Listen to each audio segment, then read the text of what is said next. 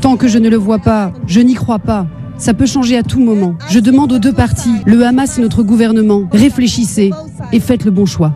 Bonjour, bienvenue dans ce nouvel épisode d'Expliquez-nous le monde, 10 minutes pour tout comprendre sur un fait d'actualité. Bonjour Nicolas Poincaré. Bonjour Pierre Coran. Des négociations pour obtenir la libération des otages à Gaza semblent sur le point d'aboutir. On vous explique.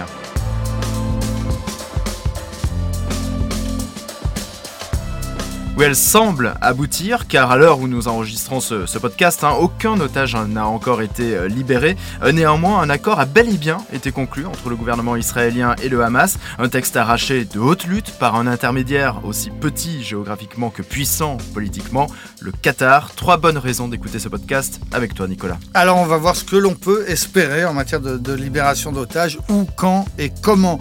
On va voir que l'accord aussi prévoit la libération d'un otage pour trois prisonniers palestiniens c'est beaucoup plus favorable à Israël que tous les échanges précédents. Et puis surtout, on va s'interroger sur le rôle qu'a joué euh, le petit État du Qatar dans, dans cette affaire. Expliquez-nous le monde. Un podcast RMC. Nicolas Poincaré. Pierre Courade.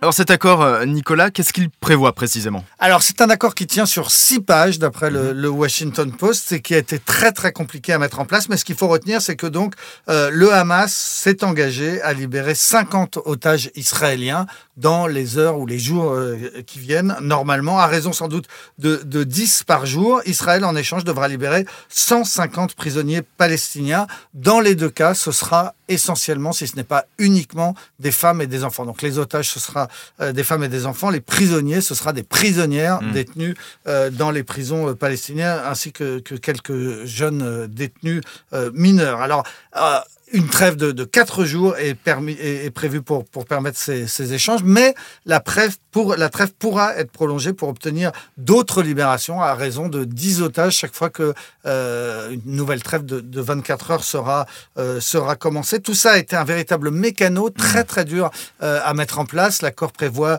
un certain nombre de détails, comme par exemple la surveillance aérienne. Le Hamas a demandé que pendant ces quatre jours, Israël cesse d'envoyer des drones pour mmh. surveiller tout simplement parce que le Hamas n'a pas envie que l'on puisse voir d'où sortent les otages, où, où, sont les lieux où sont détenus euh, les otages. Un point important aussi, c'est que euh, le CICR, le Comité international de la Croix-Rouge, devrait obtenir le droit de visiter tous les otages, pas hmm. seulement ceux qui seront libérés qui seront pris en charge, mais aussi ceux qui sont gardés, et ils seront nombreux, hein, puisque, puisque quoi qu'il arrive, euh, il y a euh, environ 240 otages euh, en tout, et on en espère la libération que d'une que d'une cinquantaine. et pour l'heure, des discussions de, dernière minute un retard hein, ces, ces, libérations d'otages.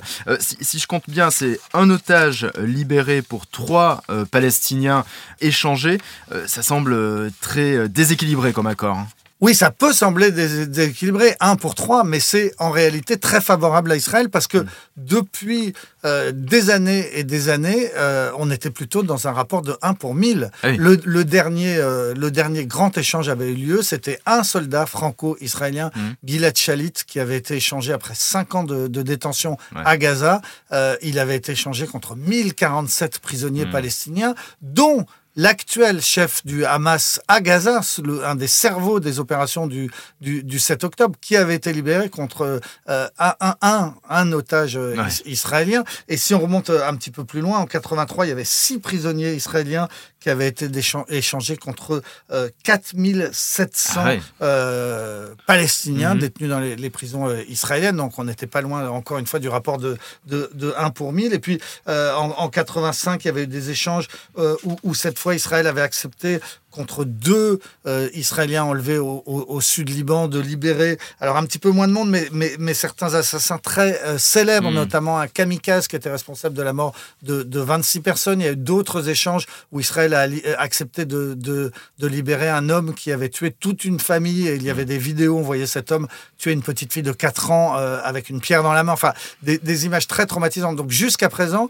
Israël, au nom du principe qu'on ne laisse personne abandonner, même pas les morts, Ouais. même pas les morts, puisqu'il est arrivé qu'Israël euh, libère des dizaines de prisonniers palestiniens en échange d'un ou de deux euh, corps de, Mhm. de- de- de soldats. Donc, au nom de ce principe qu'on ne laisse jamais personne derrière, euh, Israël était prêt à des sacrifices énormes. Là, on le voit, c'était plus dans l'air du temps. Il était plus question de libérer euh, des milliers de prisonniers contre un ou deux otages. Donc, c'est un accord qui a été négocié pied à pied par les Israéliens et qui aboutit à ce ratio d'un otage pour, pour trois euh, Palestiniens.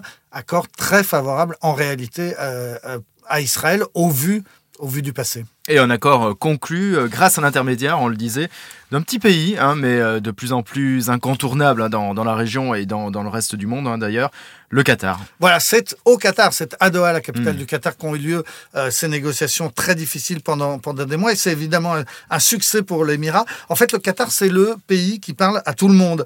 Euh, C'est là que se trouve le siège du bureau politique du, du Hamas depuis plus de dix ans. Le chef du mouvement, Ismaël Haniyeh, vit un exil doré à Doha depuis euh, quatre ans. C'est effectivement beaucoup plus confortable de vivre à, à, à- à Doha, qu'à Gaza. Mais, mais le, le Qatar donc, ac- accueille le Hamas, mais pas seulement. Mm. Euh, c'est aussi là que se trouve la plus grande base militaire américaine de, de toute la région, avec 10 000 soldats américains qui sont Ouais. euh, stationnés euh, en Une permanence. petite ville, quoi. Une Bon. petite ville américaine euh, en plein cœur du Qatar. Voilà, juste à côté, à quelques Ouais. centaines de mètres du, du siège du, du, du Du Hamas, Hamas. vous avez 10 000 soldats américains. Le Qatar a aussi des liens avec Israël, surtout des liens avec les services secrets, avec le, le- le Mossad israélien. Il a aussi des très bons rapports avec les Européens en général et avec la France en particulier, des liens en partie tissés à l'époque de, de- de Nicolas Sarkozy, qui avait offert euh, aux Qataris des conditions fiscales très très avantageuses s'ils s'ils venaient euh, investir en France. Bref, le Qatar c'est vraiment le pays qui s'entend très bien avec tout le monde. Et, et on a tous en tête la Coupe du Monde de, de- foot, la première réalisée en, en, en Asie. L'année dernière. ouais. voilà. Alors le succès diplomatique que, que le Qatar vient d'obtenir, c'est sans doute aussi important que le Mm. succès qu'ils avaient euh, obtenu en, en- en organisant la Coupe du Monde. Non, en revanche, on se pose quand même cette question, hein, après ce que tu nous dis.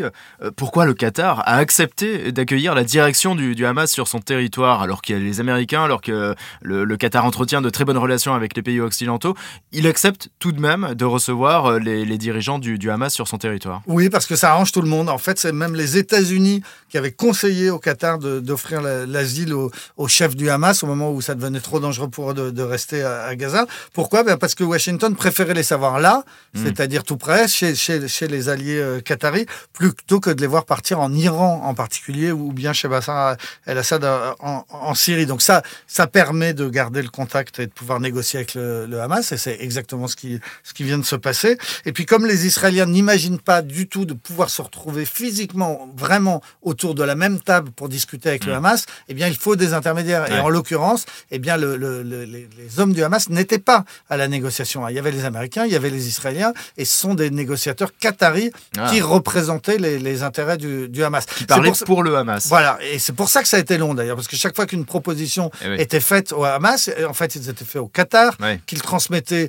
à la direction politique Mm. présente à Doha, Mhm. qui devait euh, transmettre aux, aux- aux dirigeants militaires sur le terrain à Gaza, et on passe pas un coup de fil, hein, parce que ce serait trop dangereux. Donc Mm. c'est très compliqué de transmettre l'information jusqu'à Gaza. Et puis ensuite, il fallait qu'elle refasse le chemin inverse pour revenir, et, et tout ça prenait à peu près à chaque fois au moins 24 heures. C'est-à-dire Ouais. si vous si, si Israël proposait euh, une solution, il fallait au moins 24 heures pour pouvoir obtenir une réponse. C'est pour ça que ça a duré des, des semaines et des semaines. Et quoi qu'il arrive, c'est un succès diplomatique hein, pour le Qatar qui héberge les- à la fois des militaires américains, mais aussi donc les dirigeants du, du Hamas et qui finance directement la bande de Gaza. Oui, alors au départ, c'était un financement officieux. hein. On sait que dans les premières années, c'était des, des- des diplomates euh, qataris qui euh, quittaient euh, Tel Aviv avec des énormes valises remplies de billets et qui amenaient le cash euh, à Gaza en, en passant par le, le- le passage des restes. Depuis, bah, c'est devenu beaucoup plus officiel. Maintenant, ça se fait au vu et au su de, de tout le monde. Mhm. C'est-à-dire que l'argent transite par Israël avec l'accord des États-Unis. C'est 30 millions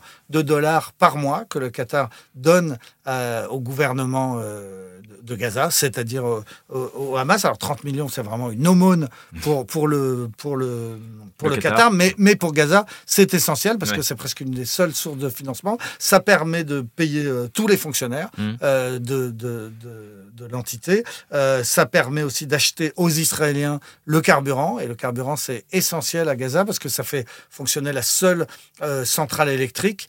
euh, et, et sans électricité, donc sans carburant, on n'a pas d'électricité. Sans électricité, on n'a pas d'eau parce qu'il faut de l'électricité pour, euh, pour faire fonctionner les, les, les, usines Oui. de, de retraitement des eaux et de désalinisation. ouais. Euh, donc, donc voilà, euh, on pourrait se dire, tiens, bah, le Qatar est le parrain donc, des terroristes du Hamas, on pourrait reprocher ce financement, mais encore une fois, eh bien, ça arrange bien tout le monde. Mm. L'argent qatari, c'est ce qui permet à, à Gaza de ne pas avoir totalement sombré ces dernières années dans une catastrophe humanitaire. Et ça, tout le monde était d'accord, y compris les Israéliens. Ouais, le Qatar finance, mais le Qatar a aussi une longue expérience dans la libération d'otages. Oui, euh, c'est devenu effectivement une des spécialités de la, de la diplomatie qatari. La France le sait, puisque la France est souvent euh, passée par le Qatar pour payer des rançons de nos, nos- nos otages enlevés en Afrique ou en Irak. On sait par exemple que euh, Cheno et Malbruno, Mm. les, deux journalistes français enlevés à, à- à Bagdad, ont été libérés avec euh, de l'argent du Qatar. C'est eux-mêmes qui l'ont dit. Le Qatar avait aussi avancé l'argent pour libérer les infirmières bulgares qui ont Ouais. été retenues pendant des années par euh, euh, Kadhafi. C'est Nicolas Sarkozy qui avait négocié la libération, mais c'est le, le Qatar qui avait payé. Beaucoup plus récemment, c'est que le Qatar est intervenu euh, pour faire libérer des enfants ukrainiens qui avaient Ah été oui. enlevés par les, par les Russes. Donc c'est vraiment le pays vers lequel on, se retourne lorsqu'on a besoin d'un médiateur qui soit à la fois riche, discret et, et efficace. Et, et depuis le début de la crise actuelle, c'est déjà le Qatar qui, euh, qui avait obtenu les quatre premières libérations d'otages, donc deux, deux Mm. femmes israéliennes âgées et, et, et deux, et, deux américaines, en attendant donc toutes les autres libérations qu'on qu'on attend euh, pour très bientôt. Et on l'espère évidemment pour toutes ces familles qui attendent leurs proches avec impatience depuis maintenant 50 jours.